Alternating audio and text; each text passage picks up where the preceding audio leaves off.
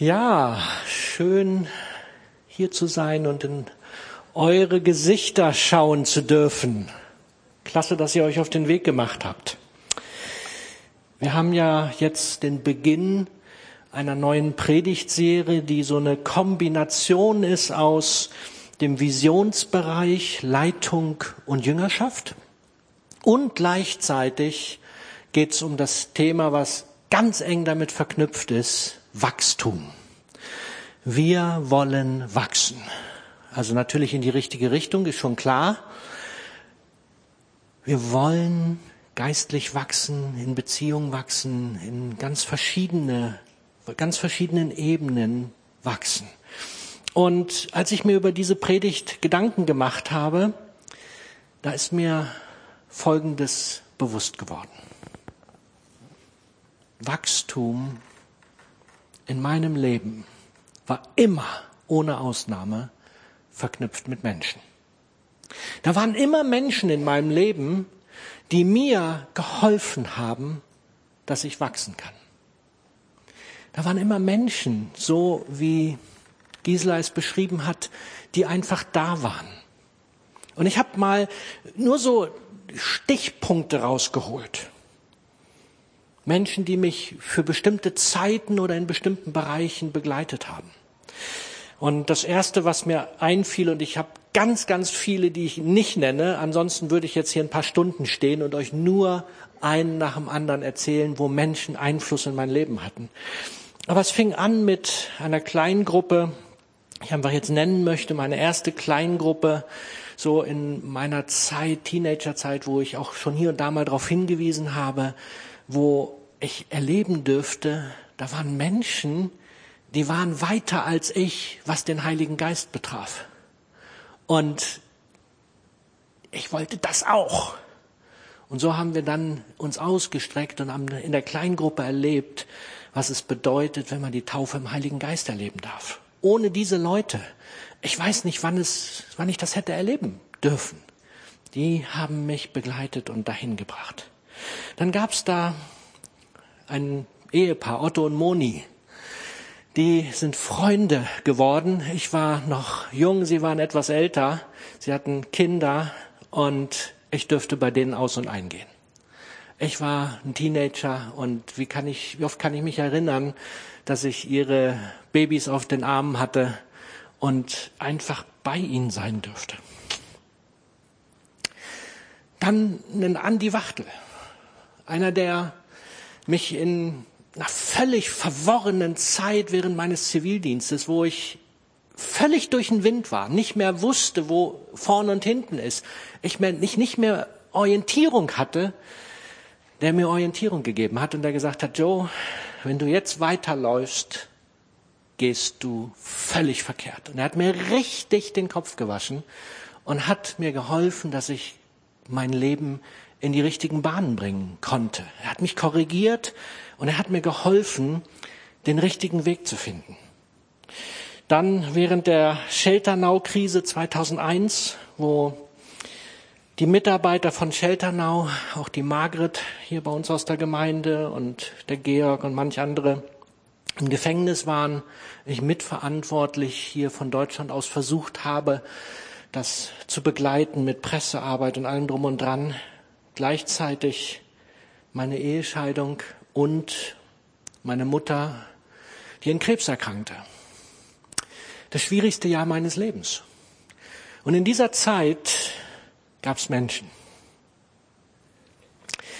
die waren da.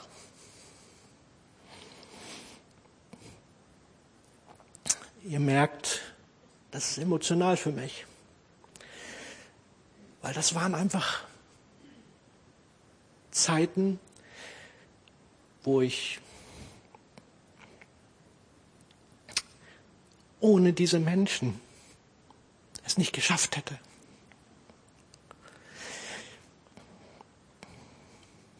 Manche sind heute hier oder sind immer noch Freunde und in dieser Gemeinde. Heiko, wo ich einfach hingehen konnte. Chris und Tanja. Die Kleingruppe um Heike und Volker und viele mehr, die ich nicht aufzählen kann, weil es zu viel wird. Leute, wo ich in dieser schwierigen Zeit einfach jemand hatte zum Reden, mit dem ich in Urlaub fahren dürfte, dass ich es nicht allein machen musste und so weiter. Ein Freund, weiterer Aspekt, ich will es nicht ausweiten, ein Freund, der mir auf eine ganz besondere Art Israel ans Herz gebracht hat, der mich mitgenommen hat und mir ein neues Bild kreiert hat nach Israel und der mich dazu gebracht hat, dass ich mit ihm zusammen jetzt Israel reisen, wenn wir dann irgendwann wieder dürfen, Israel reisen als Reiseleiter mache. Und der mich zum Wachstum angereizt hat, zu erkennen, was Gott mit Israel vorhat und wie wichtig ihm Israel ist. Pastorenkollegen, mit denen ich in einer Rechenschaftsbeziehung lebe. Wir nennen es den Brüdertüff. Wo überprüft wird, wo wir einander Rechenschaft abgeben, seit einigen Jahren. Ob wir so leben, wie wir es hier vorne erzählen, oder ob wir es nicht tun. Und wir müssen uns gefallen lassen, dass wir korrigiert werden. Oder der letzte, den ich jetzt noch nennen möchte, ein Freund, mit dem ich ein Buch lesen darf, was ich am Ende der Predigt euch ans Herz legen darf. Wachstum ist kein Zufall. Dieses Buch wollen wir euch ermutigen, dass wir es gemeinsam in den nächsten Wochen und Monaten lesen.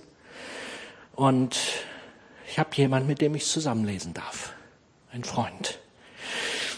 Wisst ihr, nicht nur wegen dieser meiner Erlebnisse, sondern weil die Bibel ganz klar ist. Ich bin der absoluten Überzeugung, wir sind von Gott geschaffen für Beziehung. Nicht nur zu unserem himmlischen Vater, sondern für Beziehung auch untereinander. Und ich glaube, wenn wir wachsen wollen, hat Gott sich das so ausgedacht, dass wir es miteinander tun und nicht alleine. Und jetzt kommt der Knackepunkt. Wir stehen seit zwei Jahren in einer Zeit, wo diese Beziehungen uns geraubt werden, wo sie hinterfragt werden, wo sie durch die Krise und durch all die Ängste, durch all das, was damit einhergeht, durch all die Einschränkungen, ich bewerte das nicht. Versteht mich bitte richtig. Aber durch all das, wo drin wir stehen, werden diese Beziehungen auf ein Minimum beschränkt oder sogar vollkommen abgebrochen. Durch die Maßnahmen oder auch durch das, was wir damit tun. Und ich empfinde, da ist eine riesengroße Not. Weil ich bin der festen Überzeugung, Gottes Idee hat sich nicht geändert. Der hat sich nicht überlegt, ja, jetzt hat die Welt Corona, jetzt muss ich mal meinen Plan für die Menschen ändern. Beziehungen brauchen sie ab heute nicht mehr. Wachstum werden wir heute, ab heute anders machen. Nee, ich glaube nicht, dass er sich das so gedacht hat, sondern er hat sich gedacht, es muss Lösungen geben, auch in der Krise, damit Menschen weiter wachsen können. Und ich wünsche mir, dass es uns gelingt, darüber nachzudenken, uns neu darauf einzulassen, wie kann das auch in einer Zeit wie dieser möglich sein, zu wachsen in und durch Beziehungen. Lass uns mal einen Blick in die Bibel werfen, weil wir sind ja hier am Sonntag und wollen die Bibel anschauen, aber noch keine Bibel stellen. Ich nehme euch in ein paar Gedanken mit hinein, ein paar Menschen, die mir, als ich nur ganz locker darüber nachgedacht habe, plötzlich vor Augen waren, wo ich gesehen habe, die haben genau das Gleiche erlebt, was ich so oft in meinem Leben erlebt habe. Da war ein Mose. Ein Mose, der eine Wahnsinnsaufgabe hatte und keine Ahnung hatte davon. Der sollte das Volk Israel aus Ägypten rausführen, völlig überfordert mit den ganzen Maßnahmen, die notwendig waren. Und dann war da sein Schwiegervater. Der hat ihn besucht, der hat sich angeguckt, was da abgeht und hat gesagt, Jungen, du bist bescheuert. So geht das nicht. Ich danke dir. Das ist lieb. Er hat gesagt, so geht das nicht weiter. Wenn du nicht jetzt folgende Maßnahmen ergreifst, dann gehst du mir kaputt. Und da meine Tochter mit dir verheiratet ist, lasse ich das nicht zu. Ein Mentor, der für bestimmte Zeit da war und Mose geholfen hat, Dinge zu sortieren, eine Aufgabe geklärt zu kriegen und nicht kaputt zu gehen. Mose hatte noch jemand anders an seiner Seite, der war so wie ich, der brauchte viele Leute. Wer war noch an seiner Seite? Sein Bruder, der Aaron. Als Gott Mose beauftragt hat, du sollst das tun, was hat er gesagt? Kann ich nicht. Kann nicht reden. Und er hat so lange rumgenörgelt, bis Gott gesagt hat, okay, ich hab da jemand. Aber machen muss es trotzdem. Und so war sein, sein Bruder, der offensichtlich besser reden konnte, und der konnte, der, der konnte schon überzeugend sein. Das sehen wir später beim goldenen Kalb. Da hat er richtig gut überzeugt, das ganze Volk dazu gebracht, Müll zu machen. Aber ich sag's mal so, der konnte reden, was Mose vielleicht konnte, aber er dachte, er kann es nicht. Die beiden haben einander ergänzt. Sie haben sich in ihren Schwächen, haben sie sich ergänzt. Und das finde ich völlig genial. Und Mose hatte noch jemand. Als er dann weiter war, hat er jemand an seiner Seite gehabt, den er ausgebildet hat. Josua. Und das finde ich völlig genial. Seht ihr da drin? Ja, er brauchte Hilfe, er brauchte Ergänzung, er brauchte jemand, der ihm für punktuelle Dinge begleitet. Und dann hat er das getan, was wir alle eigentlich tun sollten. Er hat jemand an seiner Seite gehabt, dem er all das weitergegeben hat, was er gelernt hatte. Und er hat sich einen Josua an seine Seite genommen und der war ganz eng mit ihm unterwegs. Und dieser war später derjenige, der das zu Ende gebracht hat, was Mose nicht konnte. Ist das nicht stark? Ist das nicht genial, wie wir in der Bibel schon sehen, wie dieses Prinzip, was Gott sich ausgedacht hat, gelebt wurde? Dann was völlig anderes. Die beiden liebe ich.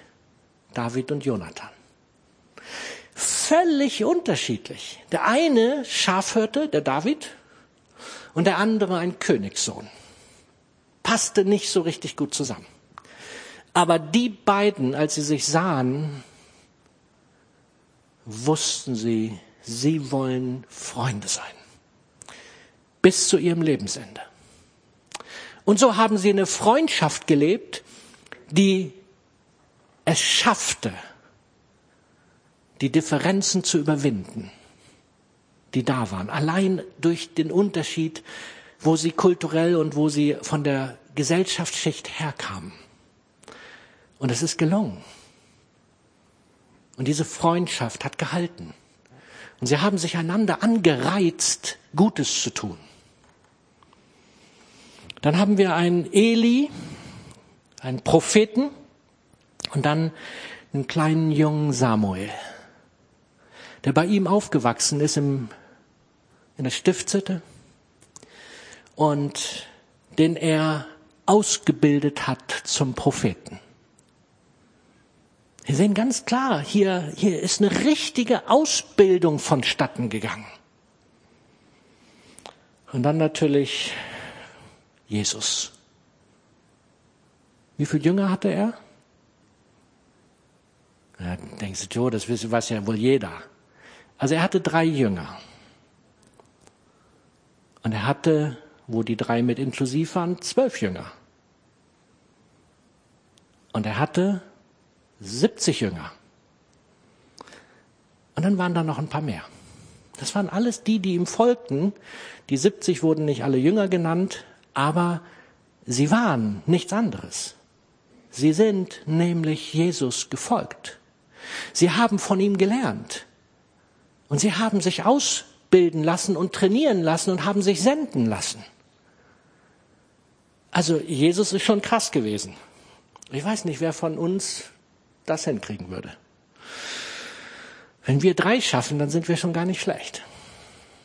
In Training, Ausbildung und so weiter. Petrus, Johannes, Jakobus, das waren die drei, mit denen er eine besondere Beziehung gelebt hat. Die hat er mitgenommen auf mehr intensivere Momente als die anderen zwölf oder die siebzig. Und die Jünger, die haben offensichtlich was gelernt. Wisst ihr, was die Jünger taten, nachdem Jesus nicht mehr da war? Sie haben einfach das fortgeführt, was sie bei Jesus gelernt hatten. Wollen wir mal lesen, was das war?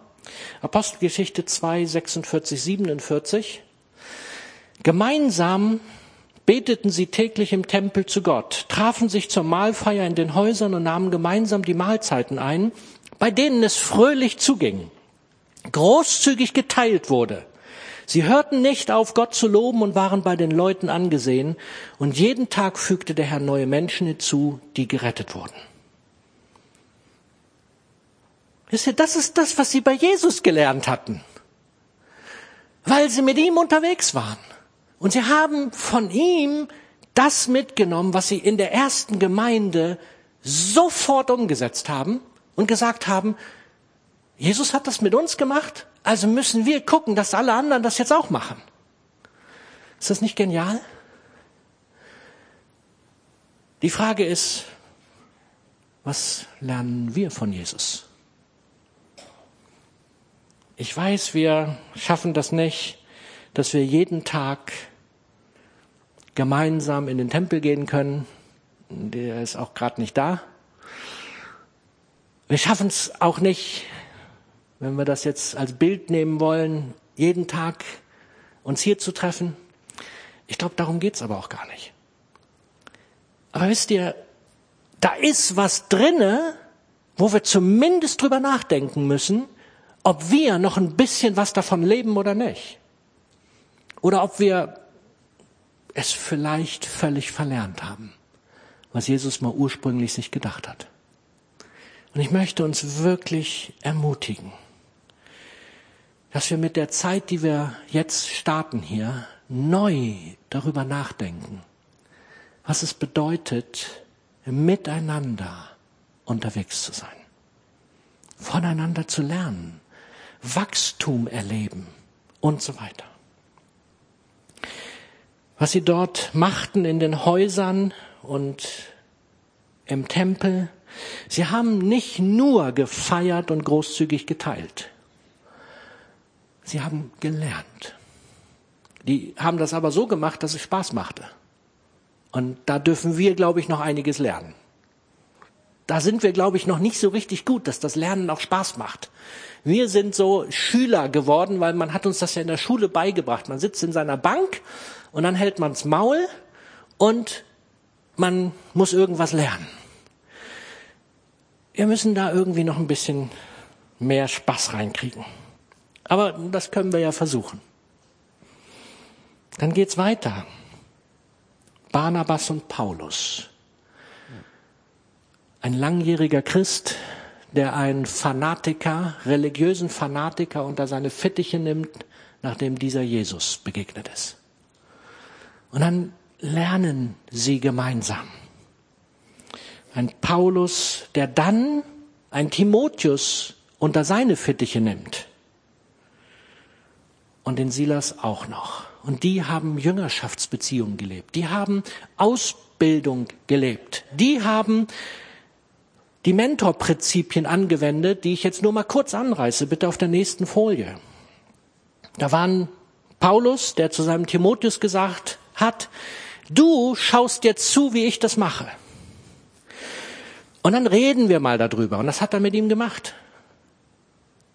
Und das nächste Mal, er hat nochmal gemacht. Und der Timotheus musste ihm aber schon helfen. Und dann haben sie wieder drüber geredet. Und dann hat Paulus gesagt, so mein Freund, jetzt bist du dran. Und ich gucke zu und dann reden wir drüber. Und an diesem Punkt ist bei uns meistens schon der Fehler. Wir machen das ganz oft anders. Da haben wir jemand, der sagt, ja, ich bin bereit. Und dann sagen wir, sehr cool, du machst und wir reden nicht. Wisst ihr, wir dürfen, glaube ich, manches noch lernen. Und deswegen haben wir diese Serie gestartet. Also diese Prinzipien, die müssen wir alle drauf haben. Ja? Und wir müssen miteinander unterwegs sein. Wie sieht das aus? Wie wollen wir als Gemeinde miteinander umgehen? Was haben wir für eine Vision? Was haben wir für ein Ziel? Was haben wir für einen Traum? für die nächsten Jahre, wenn es um Jüngerschaft geht, wenn es darum geht, wie wir als Gemeinde uns nach vorne bewegen wollen, wie wir miteinander unterwegs sein wollen. Wir haben dafür etwas formuliert für diesen Bereich, wo es um Jüngerschaft geht. Lass uns das mal anschauen. Wir wollen, dass folgende Frucht bei uns sichtbar wird. Wir wollen sehen, dass Menschen in ihr Potenzial hineinfinden, fachlich, persönlich und geistlich. Sie können vollmächtig und leidenschaftlich ihren Alltag gestalten, ihren Dienst tun und sich multiplizieren. Das ist das, was wir in unserer Gemeinde als Frucht sehen wollen. Wir wollen das sehen, wie das immer mehr wird. Und jetzt habe ich mir gedacht, nicht nur labern, sondern jetzt lasse ich euch mal ran. Bitte die nächste Folie. Wir haben jetzt eine kurze Gesprächseinheit.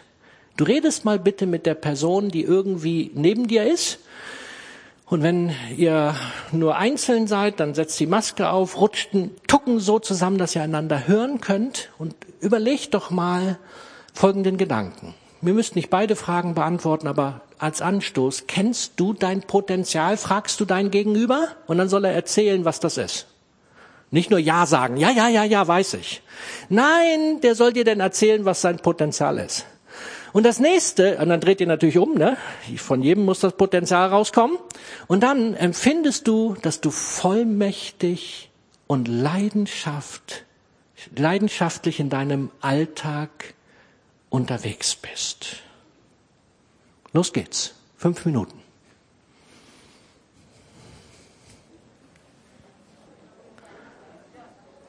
Da könnte man noch einiges drüber reden, oder?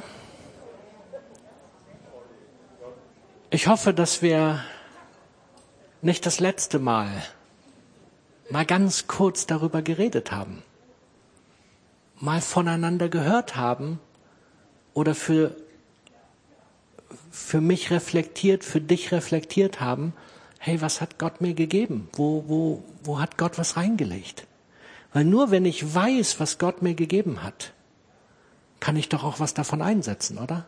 Wenn ich das nicht lokalisiert habe, wenn ich nicht weiß, was Gott mir für ein Potenzial anvertraut hat, wie soll ich dann mit diesem nicht wissen, nicht wiss, nicht gewussten Potenzial was machen? Da kann ich doch nichts tun. Ich wünsche mir, dass es uns gelingt, in diesen nächsten Wochen dem Ganzen ein bisschen näher zu kommen. Wo wollen wir als Gemeinde stehen? In vielleicht fünf Jahren. Das Zielfoto. Wir wollen sehen, dass die Menschen in unserer Gemeinde einen begleiteten und persönlichen Wachstumsprozess durchlaufen. Sie übernehmen Verantwortung für sich und für andere. Jüngerschaftsprozess. Jeder Dienstbereich hat einen ausgebildeten und leidenschaftlichen Leiter sowie ein Entwicklungs- und Ausbildungskonzept. Da wollen wir hin. Was sagt uns das? Wir haben das noch nicht. Aber wir wollen da gerne hin. Wir wollen, dass wirklich das zu einer Selbstverständlichkeit wird, dass Menschen durch die Gemeinde hindurch wirklich Wachstum erleben. Und wie oft ist es so, dass wir nur ein Ding im Blick haben und dann auch noch an dem, was wir im Blick haben, scheitern. Was meine ich damit? Lass uns mal die nächsten zwei Verse lesen. Matthäus 28. Und für alle, die wissen, was da steht, die denken jetzt schon, oh. Jesus kam und sagte zu seinen Jüngern, mir ist alle Macht im Himmel und auf Erden gegeben. Darum geht zu allen Völkern und macht sie zu Jüngern, tauft sie im Namen des Vaters und des Sohnes und des Heiligen Geistes und lehrt sie alle Gebote zu halten, die ich euch gegeben habe. Und ich versichere euch, ich bin immer bei euch bis ans Ende der Zeit. Was hören wir daraus? Wir hören daraus, wir sind gerufen, bis ans Ende der Welt zu gehen und etwas zu tun, was wir nicht können. Missionieren, evangelisieren und gucken, dass Bekehrungen kommen. Und dann sagen die allermeisten, die jetzt hier sitzen und vielleicht irgendwo zuhören, nee, ist nicht meine Begabung. Kann ich nicht. Aber wisst ihr, vielleicht sollten wir noch mal lesen. Das steht da gar nicht. Wisst ihr, was da steht? Da steht ein ganz wichtiger Satz. Machet sie zu Jüngern. Da steht nicht, bekehrt sie. Da steht einfach, machet sie zu Jüngern. Und dann kommt der Knaller zum Schluss, ich bin immer bei euch. Es ist das ultimative Beziehungsangebot Gottes, wo er sagt, ich sage euch, macht sie zu Jüngern, also lebt Beziehung mit ihnen, aber nur, dass ihr Bescheid wisst, das sollt ihr nicht alleine machen. Ich bin bei euch und werde mit euch gemeinsam das umsetzen. Ist das nicht genial? Wir müssen diese Stellen mal anfangen, richtig zu verstehen und richtig zu lesen. Es geht darum, dass wir miteinander unterwegs sind. Jüngerschaft, Menschen begleiten, mit Menschen unterwegs sein, das ist das Ziel, nicht Bekehrte machen. Kriegen wir so oder so nicht hin. Kannst du nämlich knicken. Ist nicht unser Auftrag. Steht nirgendwo, dass das unser Job ist. Und immer, wenn wir etwas tun, was nicht unser Auftrag ist, scheitern wir zu 100 Prozent. Wisst ihr, und das ist so wichtig, dass wir neu verstehen, worum es geht. Wenn wir darüber nachdenken, was ist eigentlich der Auftrag von Gemeinde und Auftrag von zum Beispiel mir und anderen, die wir versuchen, der Gemeinde gut vorzustehen, dann lesen wir in Epheser 4 Folgendes. Da kommen vorweg die Dienste, Dienstgaben, Apostel, Propheten, Hirten, Lehrer und so weiter. Ihre Aufgabe ist es, die Gläubigen für ihren Dienst vorzubereiten und die Gemeinde, den Leib Christi, zu stärken.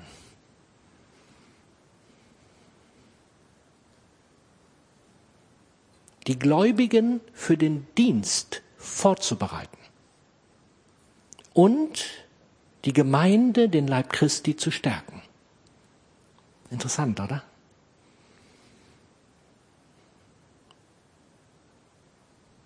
Wenn ich mir jetzt meinen Arbeitsplatz anschaue und wenn ich nachschaue, was mache ich eigentlich so den ganzen Tag, dann muss ich ganz ehrlich zugeben, da ist ganz vieles drin. Ich verwalte dieses schöne Gebäude hier, die Mieter, die ganzen Angestellten und alles Mögliche. Und habe zu wenig Zeit, die Gläubigen in ihrem Dienst zuzubereiten. Wisst ihr, so soll es eigentlich nicht sein. Das ist nicht Anklage, sondern das ist selbstkritische Reflexion. Ich glaube, dass Gott etwas verändern möchte dass Gott uns ruft, dass Dinge sich ändern. Denn auf diese Weise sollen wir alle im Glauben eins werden und den Sohn Gottes immer besser kennenlernen, so dass unser Glaube zur vollen Reife gelangt und wir ganz von Christus erfüllt sind. Ihr Lieben, wenn es uns nicht gelingt, dass wir vorbereitet werden zum Dienst, Das bedeutet natürlich auch, dass wir in den Dienst einsteigen. Dann werden wir uns nicht wundern brauchen, wenn wir im Glauben nicht eins werden, den Sohn Gottes nicht besser kennenlernen, im Glauben nicht zur vollen Reife gelangen und nicht voll mit Christus erfüllt sind. Interessant, oder? Also für alle, die der Meinung sind, sie sind für ein Christenleben geschaffen, für sich alleine und Gott, den muss ich leider sagen, Wachstum null. Weil Wachstum passiert, indem wir gemeinsam unterwegs sind. Das ist Gottes offensichtliche Idee. Keine Ahnung, warum er sich das so ausgedacht hat, aber hat er offensichtlich gemacht. Denn erst dann werden wir nicht länger wie Kinder sein und uns ständig von jeder fremden Meinung beeinflussen oder verunsichern lassen, nur weil geschickte Betrüger uns eine Lüge als Wahrheit hinstellen.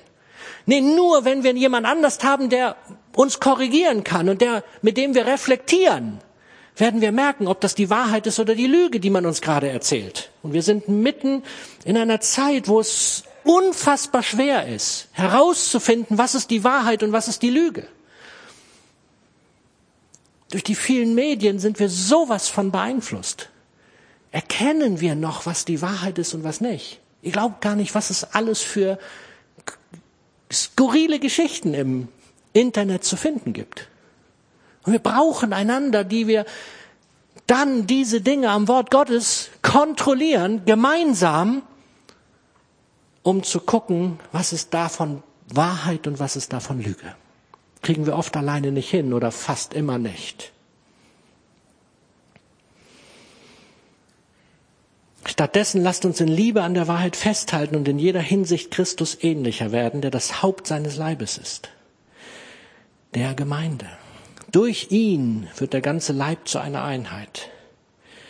Und jeder Teil erfüllt seine besondere Aufgabe und trägt zum Wachstum der anderen bei, sodass der ganze Leib gesund ist und wächst und von Liebe erfüllt ist. Also wer jetzt noch glaubt, das geht ganz alleine, dann muss ich sagen, tut mir leid. Sagt die Bibel nicht. Ihr Lieben, wir kriegen es nur gemeinsam hin. Wachstum ist eine Gemeinschaftsaufgabe. Wer von euch hat sich schon mal gefragt, warum das geistliche Wachstum in den letzten Jahren nicht so gut funktioniert hat? Und wenn ihr den Mut habt, das heißt ja, ihr gebt dann zu, mein geistliches Wachstum ist nicht so, wie ich mir das gewünscht habe. Ja, also für alle, die das zugeben mögen, die dürfen sich melden. Okay, danke für eure Ehrlichkeit. Ich rede mit meiner Frau ganz oft darüber. Und immer wieder fragen wir uns, was ist der Schlüssel? Woran liegt es, dass das, was wir uns in unserem Herzen wünschen, geistlich zu wachsen, immer irgendwie nicht funktioniert?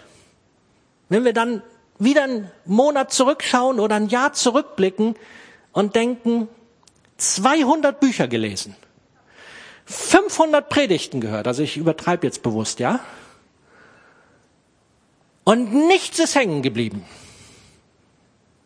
keine Entwicklung. Irgendwie alles verpufft. Gott, was ist los? Ich darf dir eine entspannte und befreiende Botschaft mitgeben. Es liegt nicht daran, dass du zu wenig gelesen hast oder zu wenig Predigten gehört hast. Aber es könnte, und jetzt hör bitte zu, daran liegen, dass du es vielleicht versucht alleine hinzukriegen. Versucht hast, es alleine hinzukriegen. Vielleicht hast du niemand an der Seite gehabt, der dich in dem geistlichen Wachstum gejüngert hat, dich begleitet hat, mal nachgefragt hat. Hey, du hattest dir doch vorgenommen, das und das. Jetzt hast du zwei Predigten gehört. Erklär mir mal, was aus der Predigt für dich eine praktische Umsetzung ist.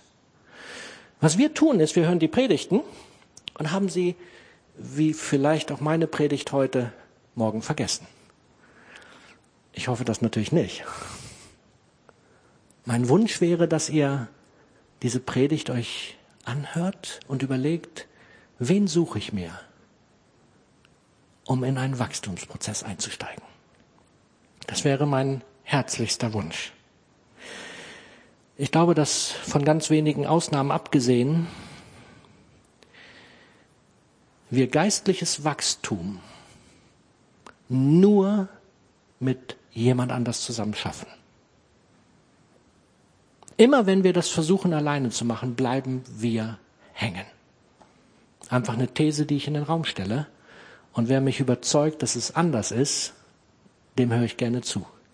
Aber bisher hat mich mein eigenes Leben eines Besseren belehrt. Immer wenn ich es versucht habe, es alleine zu machen, bin ich gescheitert. Gott will, dass wir einander anleiten, dass wir Jünger machen und das nicht alleine. Eine letzte Bibelstelle. Hebräer 10. Spornt euch gegenseitig zu Taten, Liebe und zu guten Taten an. Und jetzt kommt's, lasst uns unsere Zusammenkünfte nicht versäumen, wie es einige zu tun, wie es einige tun, sondern ermutigt und ermahnt einander, besonders jetzt, da der Tag seiner Wiederkehr näher rückt. Wisst ihr, dass der Tag seiner Wiederkunft näher gerückt ist?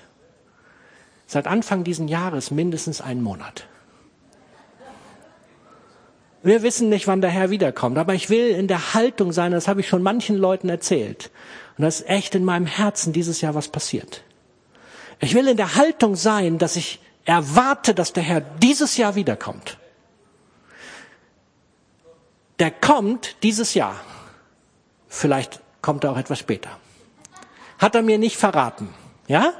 Und er hat gesagt, sein Vater ist der Einzige, der es weiß. Aber meine Herzenserwartung ist, dass er dieses Jahr wiederkommt. Was bedeutet das für mein praktisches Leben?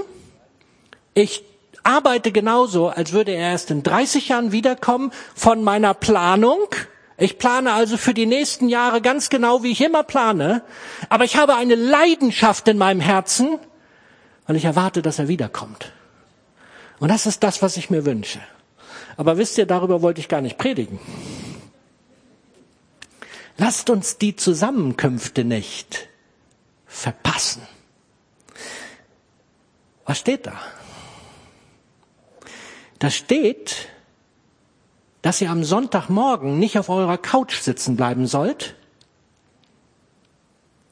und den Gottesdienst euch im Video anschaut.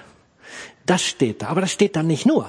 Da steht zum Beispiel, dass ihr am Mittwochabend, wenn eure Kleingruppe ist, nicht zu Hause bleiben sollt, weil ihr keinen Bock mehr habt, sondern da steht, obwohl ihr keinen Bock habt, hebt ihr euren Hintern hoch und macht euch auf den Weg, damit ihr in der Kleingruppe seid. Und die Gebetsgruppe, wo ihr euch verpflichtet habt, die wird nicht einfach mal gestrichen, weil, ach, der Tag, der war so anstrengend heute, ich möchte lieber auf dem Sofa sitzen bleiben. Oder früh morgens, wenn sie morgen stattfindet, nee, ich bleib lieber im Bett liegen. Und jetzt kann ich so weitermachen. Hier geht's nicht nur um den Gottesdienst. Hier geht's um alles, wo wir zusammenkommen. Die Zweierschaft, wo du vielleicht noch nicht hast, weil du dich nicht drum gekümmert hast. Und wo die Bibel sagt, hey, komm zusammen, verpasse das nicht, weil alleine schaffst du es nicht. Versäum doch die Versammlungen, die Zusammenkünfte nicht.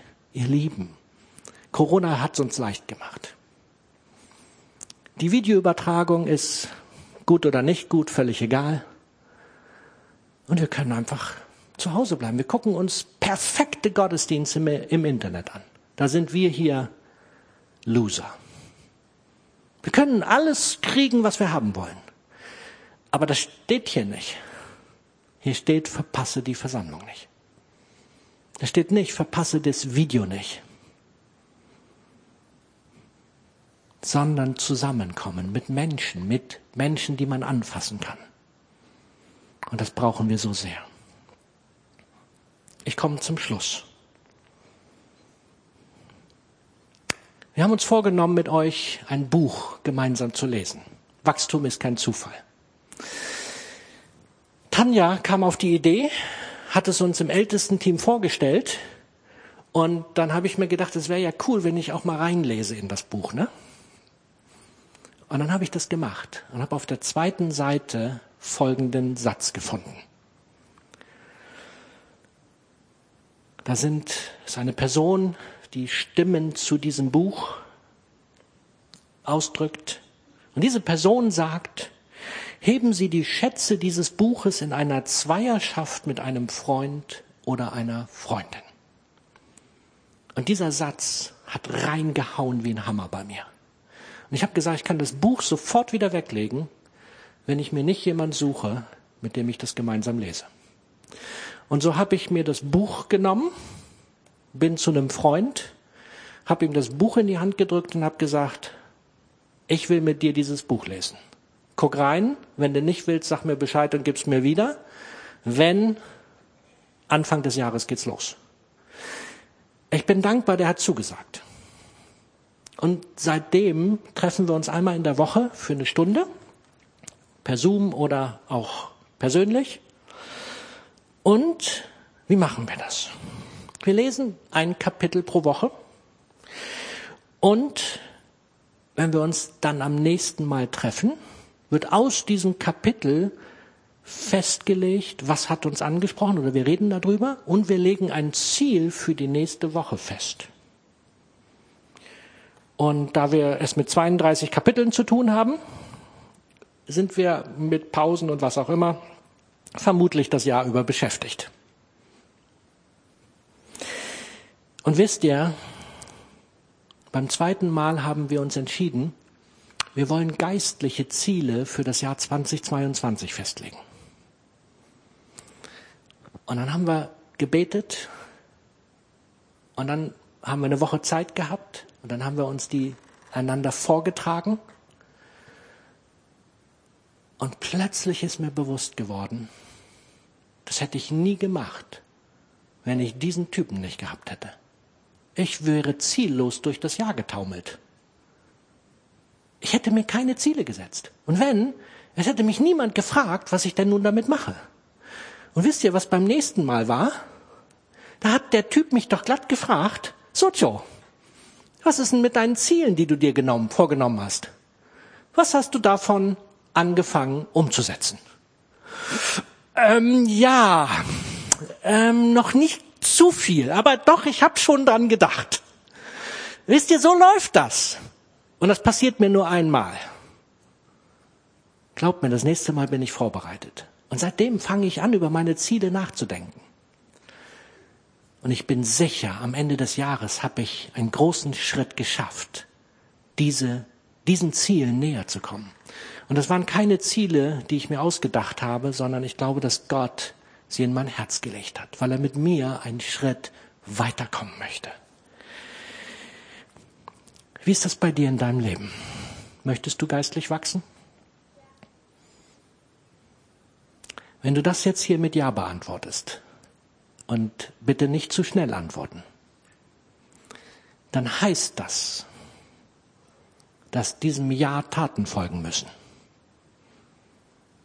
Wenn diesem Ja keine Taten folgen, sag lieber Nein. Das ist ehrlicher. Aber wenn du dich entscheidest, du willst dieses Jahr geistlich wachsen, dann hast du jetzt einen Job zu tun. Du musst dir nämlich jemand suchen, wenn du noch niemand hast, mit dem du dich ganz regelmäßig triffst, per Zoom, spazieren gehen, Kaffee trinken oder was auch immer euch beiden Bock macht. Und dann nehmt ihr euch Zeit, einander zu fragen. Hey, wie sieht das aus? Und ich empfehle euch, nehmt euch dieses Buch, weil es ist unfassbar gut. Ich habe es natürlich vergessen, sonst hätte ich es euch jetzt gezeigt. Aber ihr werdet das noch zu sehen kriegen. Ich habe auch eine Folie vom Jahresauftakt. Da habe ich das extra reingenommen und bin nicht dazu gekommen. Aber ihr werdet das sehen. Und dieses Buch kann uns wirklich helfen, kann uns helfen, zusammen mit Zielen geistlich zu wachsen. Ihr müsst das nicht mit diesem Buch machen, ihr könnt das auch mit was auch immer machen. Aber wenn ihr geistlich wachsen wollt, dann braucht ihr Ziele und jemand, der euch überprüft und mit dem ihr darüber redet und jede Woche. Nicht, ich rede am Ende des Jahres mit dir wieder, ob ich es geschafft habe. Vergiss es einfach. Deswegen, jetzt weißt du, was dich erwartet. Willst du immer noch geistlich wachsen?